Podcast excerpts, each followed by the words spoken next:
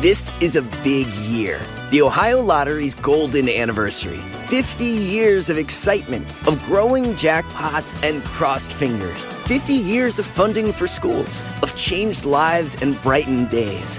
50 years of fun. And that is worth celebrating.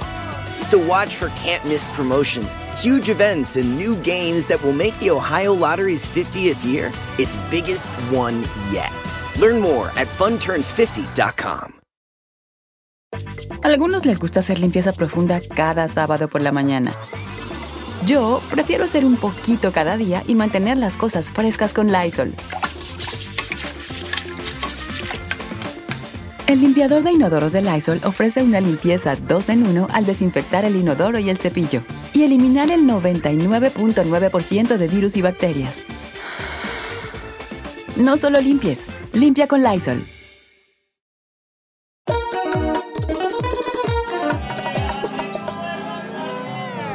Bueno, bienvenidos, bienvenidos a este sin rodeo muy especial. Eh, afortunada, sí, afortunadamente iba a, decir, iba a decir afortunada o desafortunadamente, pero no, desafortunadamente esta es una hora de psicología, pero desafortunadamente es una psicóloga que si la quieres llamar, no, no creo que acepte pacientes. Entonces, Silvia, ¿aceptas pacientes? Yo ahora mismo no. Como clínico tienes que dedicarte solo a la clínica. A mí todos esos psicólogos clínicos que están la mitad del día en la tele y la otra mitad en clínica no me gustan. Y te voy a decir por qué. Porque hay algo que es el rapport, que es la confianza que tú te tienes que ganar eh, de esa persona que viene a ti. Y si ya te conoce la tele es difícil. Entonces yo creo que a quien más admiro yo son a los psicólogos clínicos y a los psiquiatras, porque los que se dedican 100% a la consulta, mis respetos. Ok, bueno, entonces, sí, pero si yo te llamo, me aceptas la llamada. O sea, si es mi caso. Sí. sí. Y te voy a decir, si necesitas un psicólogo, un psicólogo, porque lo necesitamos todos, yo he ido al psicólogo, ¿eh? para tomar las decisiones correspondientes. Un psicólogo clínico o un psiquiatra. O sea, esto va subiendo a niveles. O sea, que yo necesito todo eso. Asumo que si yo necesito todo eso, tu otra amiga que te llama todo el día necesita psicólogo, el clínico, el psiquiatra, eh, asesor humanitario, asesor de vida, o sea, estoy hablando de Ana Bárbara. Si me dices que sí, yo digo, ah, ok, pues sí, yo seguramente necesito toda esa gente. Pues es que ella tiene una vida Imagínate, solo para arreglarse tiene dos personas, pues es que ya es todo a lo grande, ¿no? O sea, que eso, es, que me estás diciendo que sí, que necesita... Mm, yo no diría que necesita un psiquiatra. Yo no. A lo mejor un psicólogo, como yo y como tú, sí, porque tú y yo necesitamos psicólogos. Y creo que en algún momento de nuestra vida tú y yo también hemos, o vamos a necesitar, yo he necesitado psicólogo clínico. Pero la realidad eh, es una persona muy entretenida. No, claro, porque Ana Bárbara vive en una novela. Entonces, hay momentos que uno le pregunta, ¿es verdad? O sea, una historia que te voy a contar rápida, que seguro te la he contado, que un día me llama llorando con no sé qué, no sé cuántos, y yo le digo, ¿de verdad, Ana Bárbara? O sea, es que es todo, o sea, lo, siento que lo estás dramatizando. Entonces, me cuelga el teléfono y diez minutos más tarde me manda un voice que me había escrito una canción que es la que esa que canta a veces maldito animal, eh, no sé qué para que veas, o sea, porque es que a veces digo yo, pero de verdad, ¿de verdad te está pasando eso? Y ahí dices, sí. Pero bueno, no hablemos más de Navarra porque... A ver, pero, solo, pero solo hay una cosa, yo creo que todos los artistas viven la vida a flor de piel. O sea, los sentimientos que nosotros, digamos, tenemos como un escudo protector, ¿no? Ellos los tienen en carne viva. Entonces, a ellos les afecta todo mucho más que, a, a yo que no soy artista, que me dedico a la divulgación es un poco más artista que yo, pero yo creo que les Silvia, tú trabajas en la televisión. ¿Hay diferencia? O sea, nosotros trabajamos en la televisión. Silvia Olmedo es una psicóloga muy conocida eh, aquí, trabaja en la televisión y eh, es sexóloga también. Tienes varios títulos, si quieres me los puedes recordar, pero yo sé que tienes varios títulos. Pero ¿no crees que también tú te afecta eso? O sea, ah, no, no, a mí aparte de que has escrito libros. Sí, a mí... ¿Crees que te afecta eso a ti también o solo a los artistas como cantantes, actores? A ver, a mí me afecta, pero no soy tan sensible como ellos. Igual, te pongo un ejemplo más claro. Hay gente que tiene la dentina muy sensible, ¿no? Los dientes muy sensibles y entonces toman cualquier cosa y, les duele. Bueno, pues a esas personas con cualquier cosa que toman les duelen los dientes. Esos son para mí los artistas. A mí, a veces, pues muerdo una piedra y también me va a doler el diente, obviamente. Pero creo que estoy un poquito más preparada. Ojo, que me ha tocado. ¿eh? O sea, he vivido cosas muy fuertes y más como en mí, sino ser testigo de cosas. Eso sí me duele. Eh, ¿Crees, entonces es verdad lo que muchas veces han dicho, que la gente que trabajamos en los mundos, en eh, el, medio del espectáculo, todo se exagera por tres? Entonces, si tu personalidad es alocada, eres alocada al cubo. Si tu personalidad es como payasa, eres un payaso al cubo. Si tu personalidad es medio egocéntrica y medio arrogante, eres arrogante al cubo. Sí, sí, y también te digo que dentro de nuestro ámbito hay, hay gente muy compleja. Y cuando te digo compleja, es que cuando, o sea, yo siempre digo, voy, quiero conocer a esta persona, o sea, hay gente que la conozco maravillosa y luego cuando llegan a cuadro se transforman y hacen cualquier cosa por la atención mediática. Yo digo, ¿cómo es que me puedes decir esto si yo te conozco, tú no eres así? O sea, ¿cómo puedes exponer a un amigo de esta manera o puedes hacer esto? O sea, yo sí creo que el, foco, que el cuadro, que la cámara eh, puede hacer mucho daño y mucho bien. Ah, ok. Para, yo siento, honestamente, que para mí eh, la televisión me ha hecho bien. Yo me he convertido en mejor persona honestamente. Yo antes de entrar en la televisión yo era mucho más, no, terrible. porque tenía como un enfado con el mundo. Entonces, en la televisión me ha forzado al principio a ser más amable. Entonces, ha llegado el punto que me he convertido en el que era antes de enfadarme con el mundo. No sé si tiene sentido. Sí, antes de tu adolescencia, ¿no? Que la adolescencia es esa parte en que verdaderamente ves como el mundo tal como es y o, te enojas o te aíslas. Eh, yo en mi caso no cambié tanto, fíjate. Bueno, la verdad es que yo era más loca. Me llamaban la perro verde en, el instituto eh, antes. Ahora me recato un poquito más, pues soy una persona, la gente que me conoce sabe que soy muy divertida no, muy divertida. Y claro, pues a veces tengo que tener cuidado porque pues, soy la psicóloga, pero cuando me divierto, me divierto a lo grande y pues, pues tengo que tener cuidado a ver cómo me comporto. Bailo en las mesas.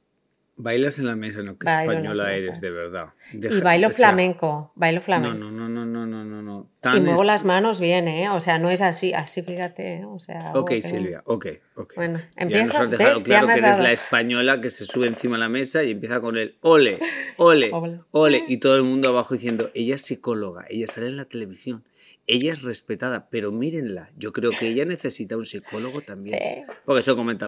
This is a big year.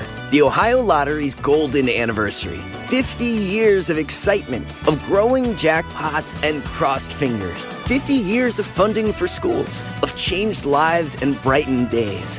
50 years of fun. And that is worth celebrating.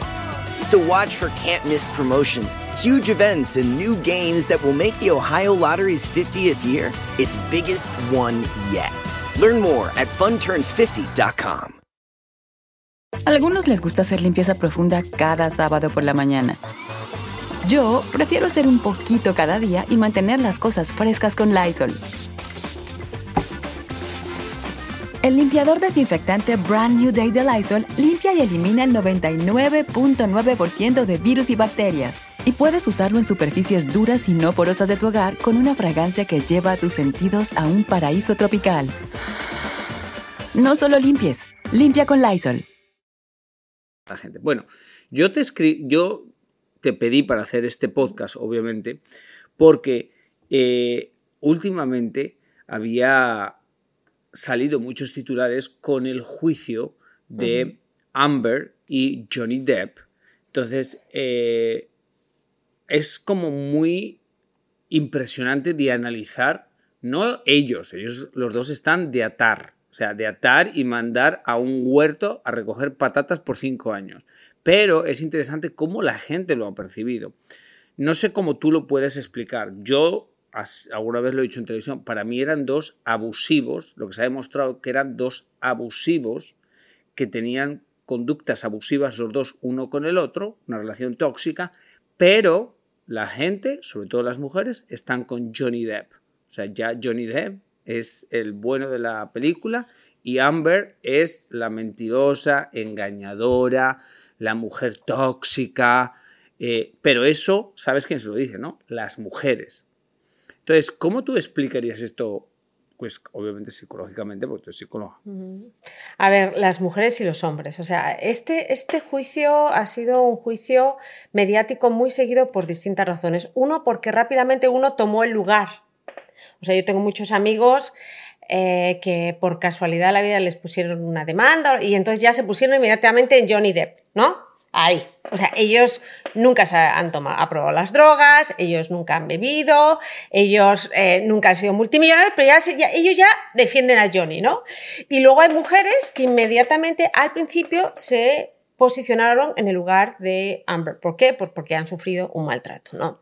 Entonces, ¿qué, ¿qué ha pasado? Uno, que se movieron los lugares, ¿ok? De repente, eh, muchas mujeres que se reflejaban en Amber porque han vivido un maltrato, a través de ese juicio, ¿ok? Se han dado cuenta, bueno, pues que las cosas no estaban tan claras, ¿no? Pero eh, lo que yo me di cuenta y esto todo es como psicóloga, es que ha, habido muchas cosas que demuestran lo enferma y lo mal que está esta sociedad. Porque estamos normalizando cosas que no están bien. Lo normal no es lo bueno siempre. Lo normal es que ahora empieza a haber mucha diabetes porque hemos cambiado nuestra dieta, pero no es lo bueno.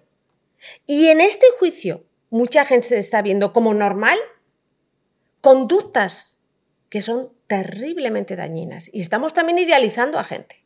¿Cómo? ¿Qué conductas? Por ejemplo, eh, la poliadicción. ¿Qué la... Yo, la poliadicción, pues, eh, pues eh, Johnny Depp dice que lleva durante más de 20 años consumiendo alcohol, consumiendo marihuana y, consumiendo oxicodona. No sé si, si fueron 20 años, pero lo que te está diciendo es que un cuerpo que lleva 30 años metiéndose droga en el cuerpo, ¿ok? Ojo, que yo no estoy defendiendo a Amber, estoy viendo a él como un, un rol social, como una persona que se está idealizando también después de haber ganado el juicio. Pues qué peligro, qué peligro. Que una droga sea legal no quiere decir que no sea dañina. Tanto la marihuana como el alcohol, los efectos a largo plazo son muy nocivos. Estamos hablando que en el caso de la marihuana, y en eh, o sea, podemos tener obviamente daño cognitivo. Cognitivo quiere decir en el pensamiento. Estamos hablando problemas de memoria graves, problemas de atención y luego, para mí, yo creo que eh, lo, más, lo más importante es que te daña la corteza frontal. Y cuando tú tienes dañada la corteza frontal, es difícil que puedas controlar tus impulsos. O sea, te vuelves mecha corta. Wow. Ok, mira qué interesante porque eso nunca, o sea, mira que hemos hablado nosotros en televisión de este tema, pero nunca nadie ha sacado eso a contexto. Sí que no estoy un poco tanto de acuerdo, sí que entiendo que pues obviamente el hombre siempre se pone con el hombre y más cuando sienten que pues es, es una sociedad machista. Eso es el movimiento Michu Movement, para intentar cambiar eso. El hombre siempre ha estado con el hombre, o sea, quiere decir que siempre ven como la mujer, bueno, seguro que le provocó, no fue para tanto, eh, bueno, ella seguro que hizo algo para que él cayera, pero la mujer es la que está cambiando, la mujer es la que ahora por primera vez dice, no vamos a estar con ese pensamiento de hombre, no vamos a pensar, sí, sí, seguro que ella hizo algo, es que las mujeres somos a veces, entonces el Michumunden cambia eso, pero yo siento que en este caso el hombre siempre está con el hombre, pero la mujer también está con el hombre. Ok, pero continúo. Dime, dime. Sí, en este caso sí, porque ah, se descubrieron evidencias que demostraban que no había una persona que era eh, completamente una, blanca paloma, ¿no? O sea, o sea se vio claramente que, que ambos, como una buena relación tóxica, y yo diría letal, hicieron cosas muy mal los dos. Y ella no era la víctima pura.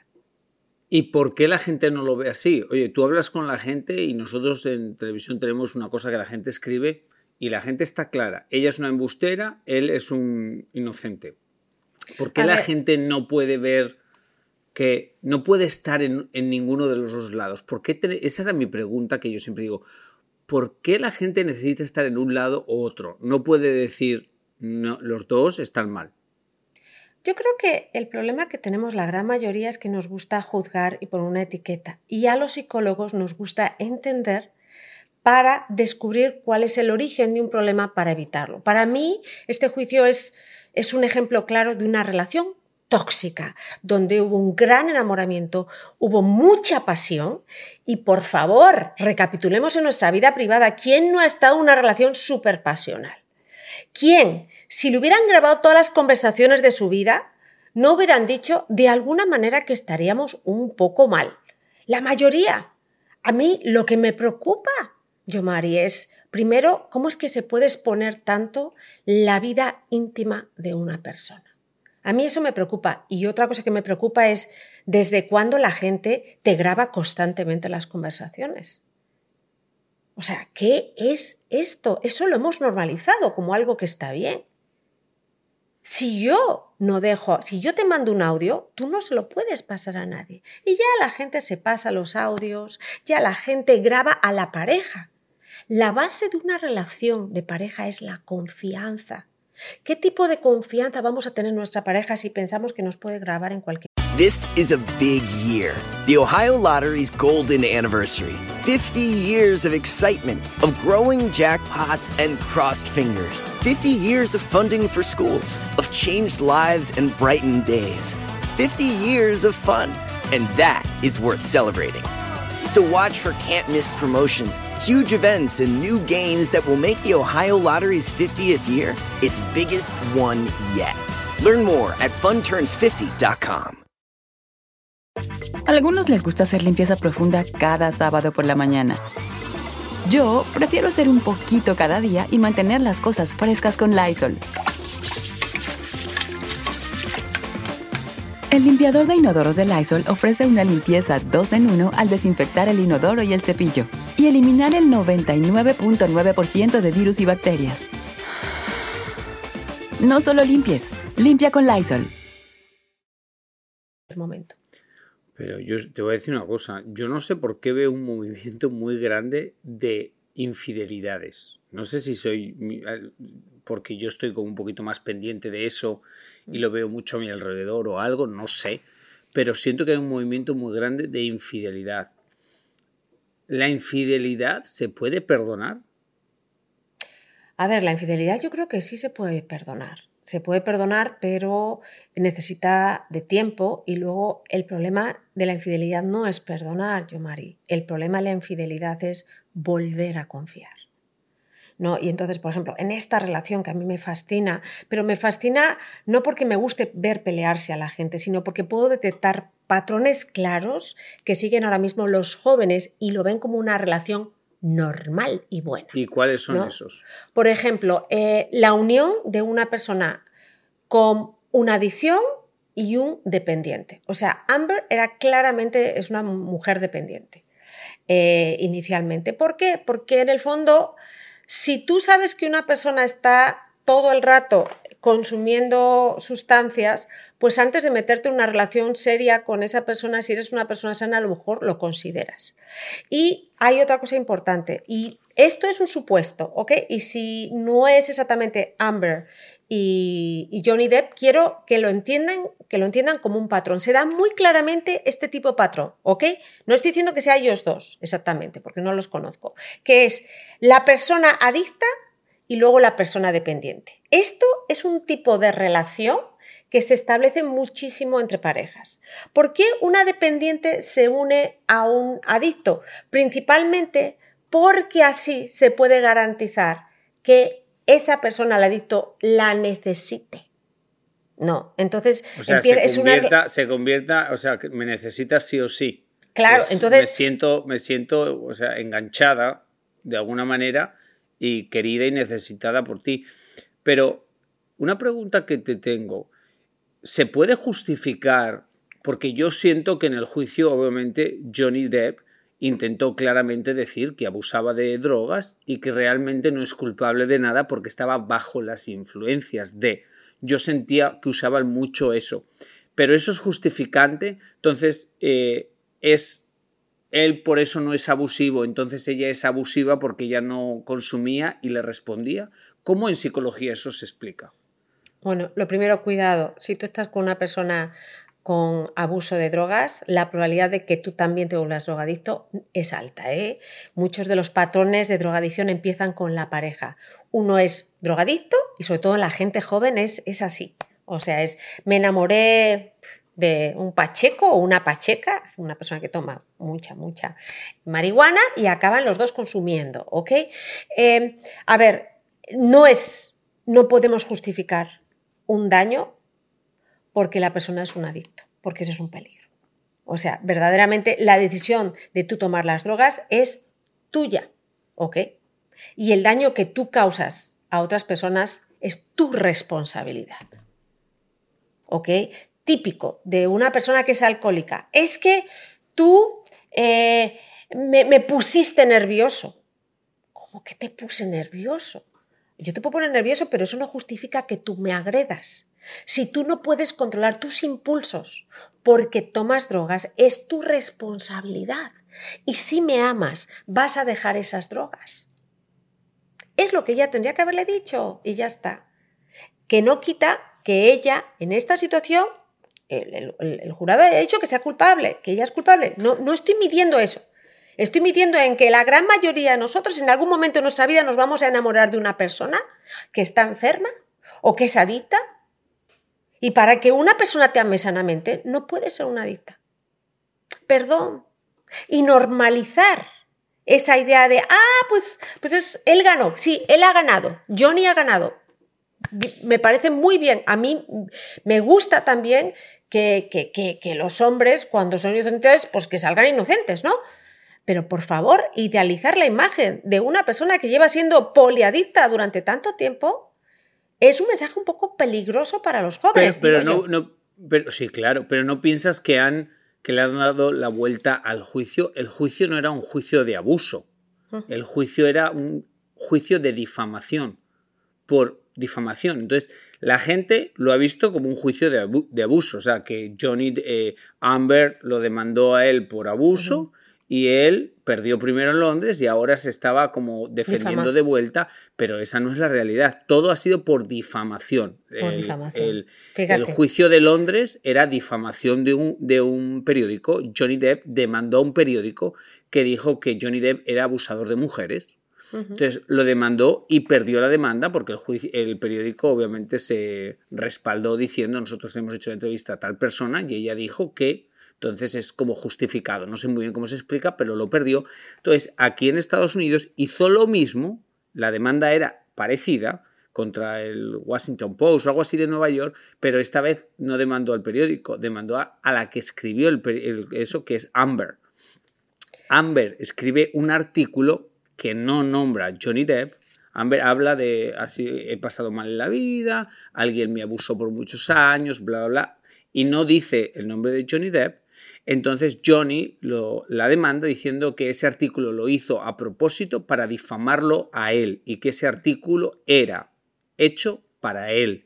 Entonces en el juicio obviamente se expuso todo porque era una cosa mediática. Entonces la gente se creyó que estaban peleando por abuso y no era eso. Entonces Amber en un par de veces, que Amber obviamente no lo hizo muy bien o bueno, no supo no sé, un par de veces dijo, es que tú eras un hombre de poder. Entonces dio a entender que había escrito el artículo para quitarle el poder a él. Entonces fue como, estaba claro que ella estaba perdiendo, pero otra pregunta que te tengo, ¿por qué la gente escucha lo que quiere e interpreta lo que le da la gana? Porque la interpretación de todo el juicio es clara.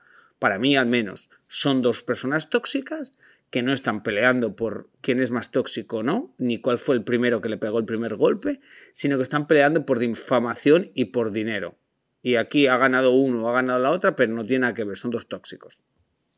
A ver, em, y, yo no sé si son dos tóxicos o uno era tóxico y dentro de una relación tóxica, que es a mí lo que me hubiera gustado escuchar mejor y ver sin, sin este sesgo tan grande que hubo. Por ejemplo, te comento una cosa, a ella la diagnostican trastorno límite de la personalidad con el inventario Minnesota, que es un inventario muy básico. Eso no se puede diagnosticar así, por ejemplo, para, desde mi punto de vista como psicóloga. La palabra abuso. Fíjate, eh, el abuso psicológico no se puede llevar a corte no es legal. Es el, o sea, el abuso físico sí, el abuso psicológico no. Fíjate para, o sea, incluso los psicólogos y los, y los, em, los eh, abogados hablamos de, del mismo término, pero las connotaciones no son las mismas. Y lo que tú me dices de por qué la gente eh, escucha distintas cosas, porque cada uno de nosotros filtramos nuestra realidad, la información, a través de lo que es relevante para nosotros. ¿No? Para mí, este juicio, lo relevante, sobre todo, era ver la interacción entre ellos como pareja tóxica. ¿Y dónde empezó esa toxicidad? Me daba, me, daba bastante igual eh, si Amber salía culpable o inocente y Johnny culpable o inocente. Me, quería ver cómo era esa dinámica. ¿Para qué? Pues para identificar esos patrones y que la gente joven supiera identificar esos patrones cuando entras en este tipo de relaciones. Entonces, eso nos pasa a todo. No es lo que se dice, es cómo lo escuchamos nosotros. Y ese es el principal problema, ojo, de todo. O sea, típico. Si tú, y esto es, es un ejemplo típico entre las parejas. El hombre, ¿qué te pasa? Y tú estás súper enfadada y dices, nada. ¿Tu pareja cómo lo iba a identificar? Hombre, pues no le pasa nada. ¿Tú cómo lo vas a identificar? No le importo, no ha insistido. Pero qué complicado, Dios mío, qué complicado, qué complejo es eh, el mundo de conocer a las personas. Y no sé por qué, no sé si esto tiene alguna base. Siento que cada vez es más complicado la comunicación entre humanos. Siento, no sé si tiene que ver las redes sociales, que ha cambiado todo, ha sensibilizado todo, como ya todo el mundo puede postear y no importa el número de seguidores que tengas, tienes el concepto de que hay gente que te está observando y que tienes que poner como una fachada y como siento que la gente se les ha convertido eso en la prioridad. Entonces, en el mundo social, red social, en el mundo fingimiento, son de una forma y luego ya en la normalidad no les importa. Son como, I don't care, whatever. Entonces estás hablando con esa persona porque tú no hablas con la de la red social, tú hablas con la persona, con la que está detrás de la red social, con la que se está haciendo el selfie, no con el selfie. Entonces, la que se está haciendo el selfie es como otra persona, es mal educada, no le importa, porque no le importa, porque eso no le aporta nada. No sé si tiene una explicación, pero es como algo que últimamente yo lo veo mucho. Hay, hay algo que es importante. Nosotros estamos, a, nuestra manera de interpretar las situaciones, una persona es el lenguaje visual, ¿ok? Con lo que habla, el tono de voz y, y eso, a raíz de eso nosotros tenemos una imagen más objetiva de la persona. ¿no? O sea, si yo te veo, yo Mari, y te escucho y oigo tu voz, tú puedes decirme que estás muy contenta, pero te voy a dar una hostia. O sea, voy a saber que estás enfadado, ¿no? Entonces, sabes que hay una coherencia entre tu lenguaje corporal y tu voz. Claro, cuando tú mandas un texto, estamos analizando la información de una manera completamente descontextualizada. Y entonces nosotros vamos a inferir más fácilmente lo que queremos inferir de ese texto que lo que esa persona nos quiere decir. Eso es por una parte. Y ya en este mundo a mí me gusta mucho ver de dónde viene la crítica. ¿no? O sea, eh, yo no sé si te pasa a ti, pero yo soy una persona que, aunque conozco muy bien el lenguaje, cuando hablo muy rápido cometo errores. O a lo mejor no. A veces para México digo concientizar y para España digo concienciar.